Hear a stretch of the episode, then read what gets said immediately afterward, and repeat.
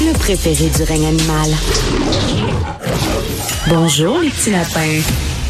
Le vieillissement de la population applique une pression épouvantable sur le système de santé. Les gens vivent de plus en plus vieux, donc seront malades plus longtemps. Et je lisais un gros texte dans le National Post. On a publié un dossier, on a commencé à publier un très gros dossier sur le système de santé au Canada. Et ça implique bien sûr le système de santé au Québec. Et on dit que le système de santé n'était pas fait pour cette situation-là. Lorsque le système de santé a été mis sur pied euh, au Canada, au Québec, on n'avait pas imaginé que les gens vivraient si vieux et auraient besoin autant de soins. On va en parler avec euh, M. Régent Hébert, que vous connaissez bien, médecin euh, en gériatrie à la Direction régionale de la santé publique de Montréal et ancien ministre de la Santé. Bonjour, M. Hébert. Bonjour, Richard. La bonne nouvelle, c'est qu'on vit de plus en plus vieux. Euh, je pense que personne va s'en plaindre. Euh, la mauvaise nouvelle, c'est que, bon, vivant de plus en plus vieux, bien sûr, on a besoin de plus en plus de soins. Euh. Oui, ben le, vieillissement s'accompagne de, maladies, de maladies surtout chroniques qui vont nécessiter des soins et surtout un suivi pour qu'on puisse contrôler ces maladies-là, comme l'hypertension artérielle, les maladies cardiaques, les maladies pulmonaires, même le, cancer est devenu une maladie chronique là, qui évolue sur plusieurs décennies, même maintenant avec les traitements qui sont disponibles. Alors, on a donc une population plus vieille qui nécessite davantage euh, de, soins que euh, que c'était le cas auparavant. Et c'est ça, donc c'est en plus une pression au point de vue de l'argent. Hein. Euh, les sources d'argent, M. Hébert, ne sont pas infinies et les, les besoins en système de santé sont presque infinis. Donc, à un moment donné, les deux, là, ça, ça, ça, ça va péter à un moment donné. Ben, c'est parce que notre système de santé a été conçu dans les années 70, comme vous le disiez tout à l'heure, au moment où la population était jeune. Ça fait que ce hmm. qui a euh, motivé la mise en place du système de santé, c'est de couvrir les soins hospitaliers et les soins médicaux. Et, donc, c'était à l'hôpital que se passait la majorité euh, des soins. Ça, c'était pour une population jeune. Pour une population euh, qui a vieilli, c'est pas à l'hôpital qu'on devrait retrouver en priorité l'accès aux soins, mais bien à, à domicile euh, avec des soins de première ligne adéquats pour euh, que les maladies chroniques soient bien suivies et qu'on on puisse ajuster le traitement et avec aussi des soins à domicile qui permettent aux personnes âgées avec euh, une perte d'autonomie de pouvoir rester le plus longtemps possible à la maison. Mais là, le problème qu'on a, c'est que le système de santé est centré sur l'hôpital, ce qui fait que l'hôpital devient la réponse à tous les besoins y compris les besoins des personnes âgées. Puis c'est pas la ben façon euh, la plus la plus intéressante et la plus économique de donner des soins euh, à l'hôpital. Alors on, se retrouve avec un système qui est qui est bloqué euh, parce qu'on n'a pas développé autre chose que l'hôpital et qu'on centre de plus en plus et même au cours des 20 dernières années avec les deux réformes qu'on a connues, on a centré davantage les soins sur l'hôpital alors qu'on aurait dû faire l'inverse. Ben oui, je vois, là, vous connaissez certainement l'hôpital de Verdun. Je viens de Verdun, mais on est en train de l'agrandir. On va presque doubler d'espace, l'hôpital de Verdun. On a besoin davantage de lits, justement, parce que ben, la population vieillit. De plus en plus de gens qui ont besoin, qui ont des problèmes. Donc, de plus en plus de, chambres, de plus en plus de lits, tout ça. À un moment donné, comme vous dites, la meilleure façon, c'est de garder chez eux, ces gens-là. Là. Exactement. Alors, lorsque on se centre sur l'hôpital, ben euh, en fait, on investit dans des ressources extrêmement coûteuses, que l'hôpital, ça coûte cher, et on n'investit pas où il faudrait investir, c'est-à-dire en première ligne et euh, dans les soins à domicile, ce qui permettrait vraiment de réserver pour l'hôpital les, euh, les cas les plus compliqués, les plus difficiles, qui nécessitent vraiment cette structure lourde de, de, de prestations de soins qui est l'hôpital. Alors, on, plus on va investir dans la construction d'hôpitaux, dans la construction de, CHSLD même, plus on va aggraver le problème parce qu'il reste plus d'argent pour euh, faire ce qu'il faudrait faire, c'est-à-dire améliorer, consolider la première ligne. Là, c'est pas juste le, médecin de famille. La première ligne, c'est l'ensemble des intervenants qui euh, sont euh, aptes à, suivre des, des, patients avec des maladies chroniques et les soins à domicile qui sont très peu développé au Québec et au Canada. Hmm. Vous savez, le Canada est le pays de l'OCDE qui investit le moins dans les soins à domicile et le Québec est la province du Canada qui investit le moins dans les soins à domicile. Écoutez, on est... On n'a pas priorisé ça du tout et le système de santé canadien n'a pas couvert, n'a pas, a, pas été pensé pour les soins à domicile, si bien qu'on se retrouve avec un problème majeur où on va utiliser des institutions coûteuses et de plus en plus coûteuses, comme les maisons des aînés d'ailleurs, pour répondre à des besoins qui pourraient être répondus à domicile avec beaucoup moins d'investissement d'argent une plus grande sécurité, parce qu'on l'a vu, ces milieux dits collectifs-là sont très vulnérables à des, à des infections, à des pandémies, et euh, avec une meilleure qualité de mmh. vie, parce qu'on permet aux gens de vieillir dans les endroits où elles ont euh, vécu.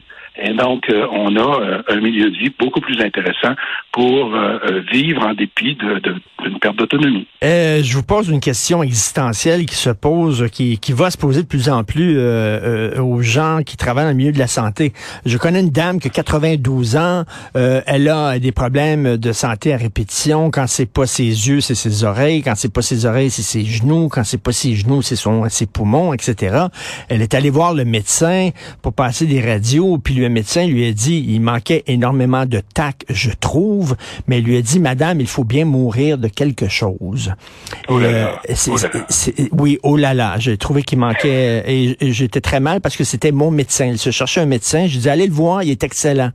Finalement, j'étais vraiment pas content qu'il lui ait dit ça. Sauf que la question se pose à un moment donné, euh, comme je le dis, les, les, l'argent est pas infini, ça ne pousse pas dans les arbres. Les, besoins en santé sont infinis, mais est-ce qu'il va falloir à un moment, à un moment donné dire, ben, on peut pas soigner tout le monde tout le temps? Il va falloir ben, faire des choix. Mais ça, c'est vrai à tous les âges. Hein. Je veux dire, l'acharnement thérapeutique, ça existe euh, au niveau des prématurés euh, dans certains cas, euh, ça existe chez des jeunes adultes et ça existe aussi, malheureusement, chez les personnes âgées. Alors, dans toute décision euh, concernant un traitement, il faut mmh. toujours regarder les bénéfices qu'on peut attendre de ce traitement-là en termes d'amélioration de la qualité de vie, puis des bénéfices en termes d'amélioration de la qualité de vie, là, il y en a à tous les âges de la vie. Il y en a même chez les gens de plus de 90 ans. Euh, et lorsqu'il y a un bénéfice, euh, qui surpasse les, les inconvénients d'un traitement, je pense que le traitement est indiqué. Cette décision-là éthique, elle est à faire avec tous les patients que les médecins ou les autres professionnels de la santé rencontrent. En d'autres termes, c'est pas hmm. parce qu'on est vieux Hmm. On hmm. doit, à un moment donné, arrêter les soins et offrir euh, aux gens euh, des soins palliatifs ou pire, l'euthanasie. Je me souviens d'un film qui s'appelait Soleil vert ben euh, dans, les années 70 où les gens, à, l'âge de 70 ans, rentraient dans un, crématorium et puis on transformait leur corps en des biscuits pour nourrir la population plus jeune. Là, je voudrais pas qu'on arrive là. Et, vous savez, vous savez en quelle année ça se déroule? En quelle année se déroule le film Soleil vert? En 2022. exactement. Alors, c'est tout à fait un film de science-fiction. Lorsqu'on le regarde maintenant avec les yeux de 2022, c'est un film qui a mal vieilli, disons, là, mais euh, l'idée derrière ce film-là, je pense, euh, provoquer une réflexion sur le sens de, de la vie, sur le sens de la vieillesse aussi, parce qu'on a, comme vous le disiez en introduction, on a la chance de pouvoir vieillir, ce que euh, beaucoup de générations précédentes n'ont pas eu. Mmh. Euh, il faut être capable d'adapter notre société à ce vieillissement-là, et ça, ça passe par l'adaptation des systèmes de santé, ça passe par l'adaptation de la société en général. Comment est-ce que on intègre les personnes âgées? Comment on leur permet de rester sur le marché du travail pour ceux qui veulent rester, mais à temps partiel avec des accommodements, euh, comment on, configure nos villes euh, et nos campagnes pour pouvoir permettre euh, aux personnes âgées de continuer à contribuer à la vie sociale. Et il faut, mmh. faut être allé au Japon pour voir comment ce pays-là, qui a 25% de personnes âgées, intègre les personnes âgées dans tous les secteurs de la société. On les voit partout, les personnes âgées.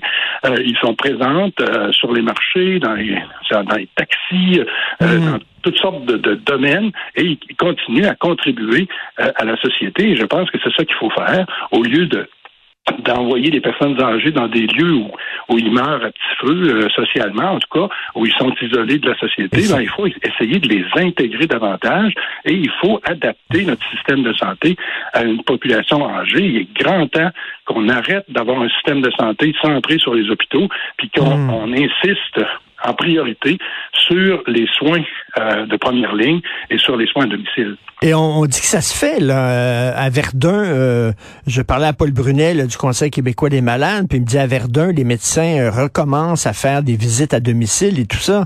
Est-ce que vous sentez là le, début d'un changement de culture au Québec?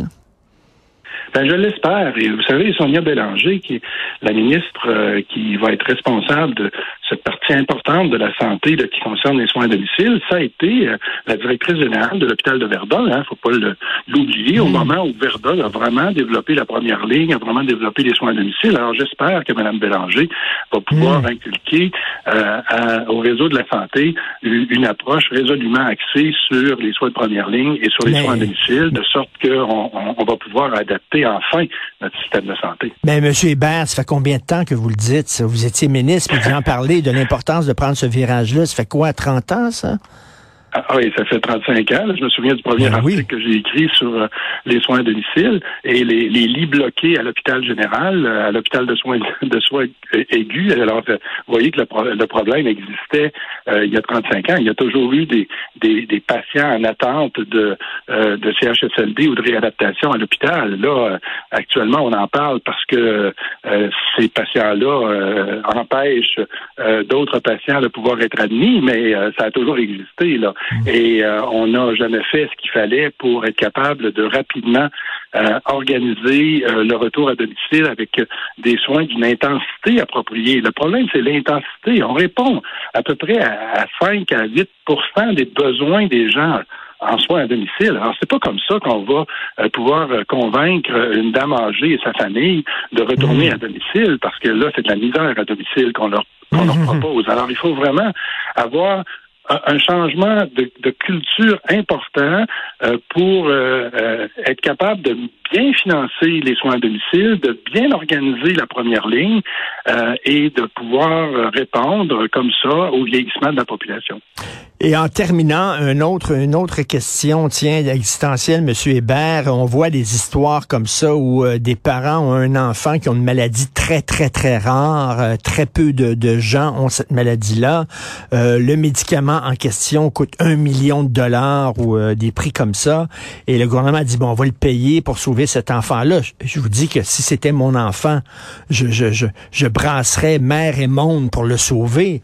Mais là, en même temps, faut voir ça d'un point de vue euh, sociétal. Est-ce que ça a de l'allure, ça, ce genre de calcul-là?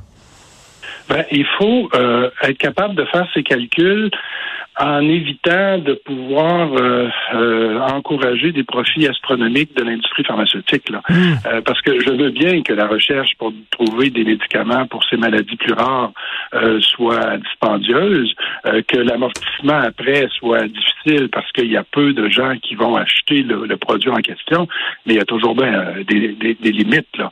il va falloir que les gouvernements, plutôt que d'assumer la facture, puissent s'asseoir avec euh, l'industrie pharmaceutique puis euh, contribuer à, la découverte de ces médicaments-là, au développement de ces médicaments-là, pour pas se retrouver après avec des factures astronomiques mmh, où mmh. Euh, on a des profits exorbitants qui sont encaissés par par l'industrie pharmaceutique. Alors c'est mmh c'est vraiment une nouvelle façon de pouvoir travailler avec euh, l'industrie et le milieu universitaire pour être capable de trouver des solutions euh, qui euh, qui sont pas développées avec à la sortie des gouvernements qui payent la facture sans, sans se poser de questions. Alors je pense qu'il y a là le problème. Et c'est, ces enfants-là ont droit à avoir les traitements qui leur permettent d'avoir une meilleure qualité de vie, mais il faut être comme société, pouvoir s'organiser pour que les, coûts soient abordables. Tout à fait. Merci beaucoup, Monsieur Hébert. Toujours un plaisir de vous parler. J'espère qu'on va ressusciter votre idée d'une assurance pour les soins à domicile, qui était une, une bonne idée. Est-ce que vous êtes optimiste? Ben, je, continue à travailler dans ce sens-là et j'espère qu'à un moment donné, on va se rendre compte que le statu quo actuel est, non seulement non souhaitable, mais est insoutenable financièrement et qu'il faut passer à une autre façon de financer euh, les soins à domicile. Merci, bonne journée. Monsieur Régent Hébert, médecin spécialisé en gériatrie pour la Direction régionale de santé publique de Montréal. Bonne journée. Au revoir. Merci, au revoir.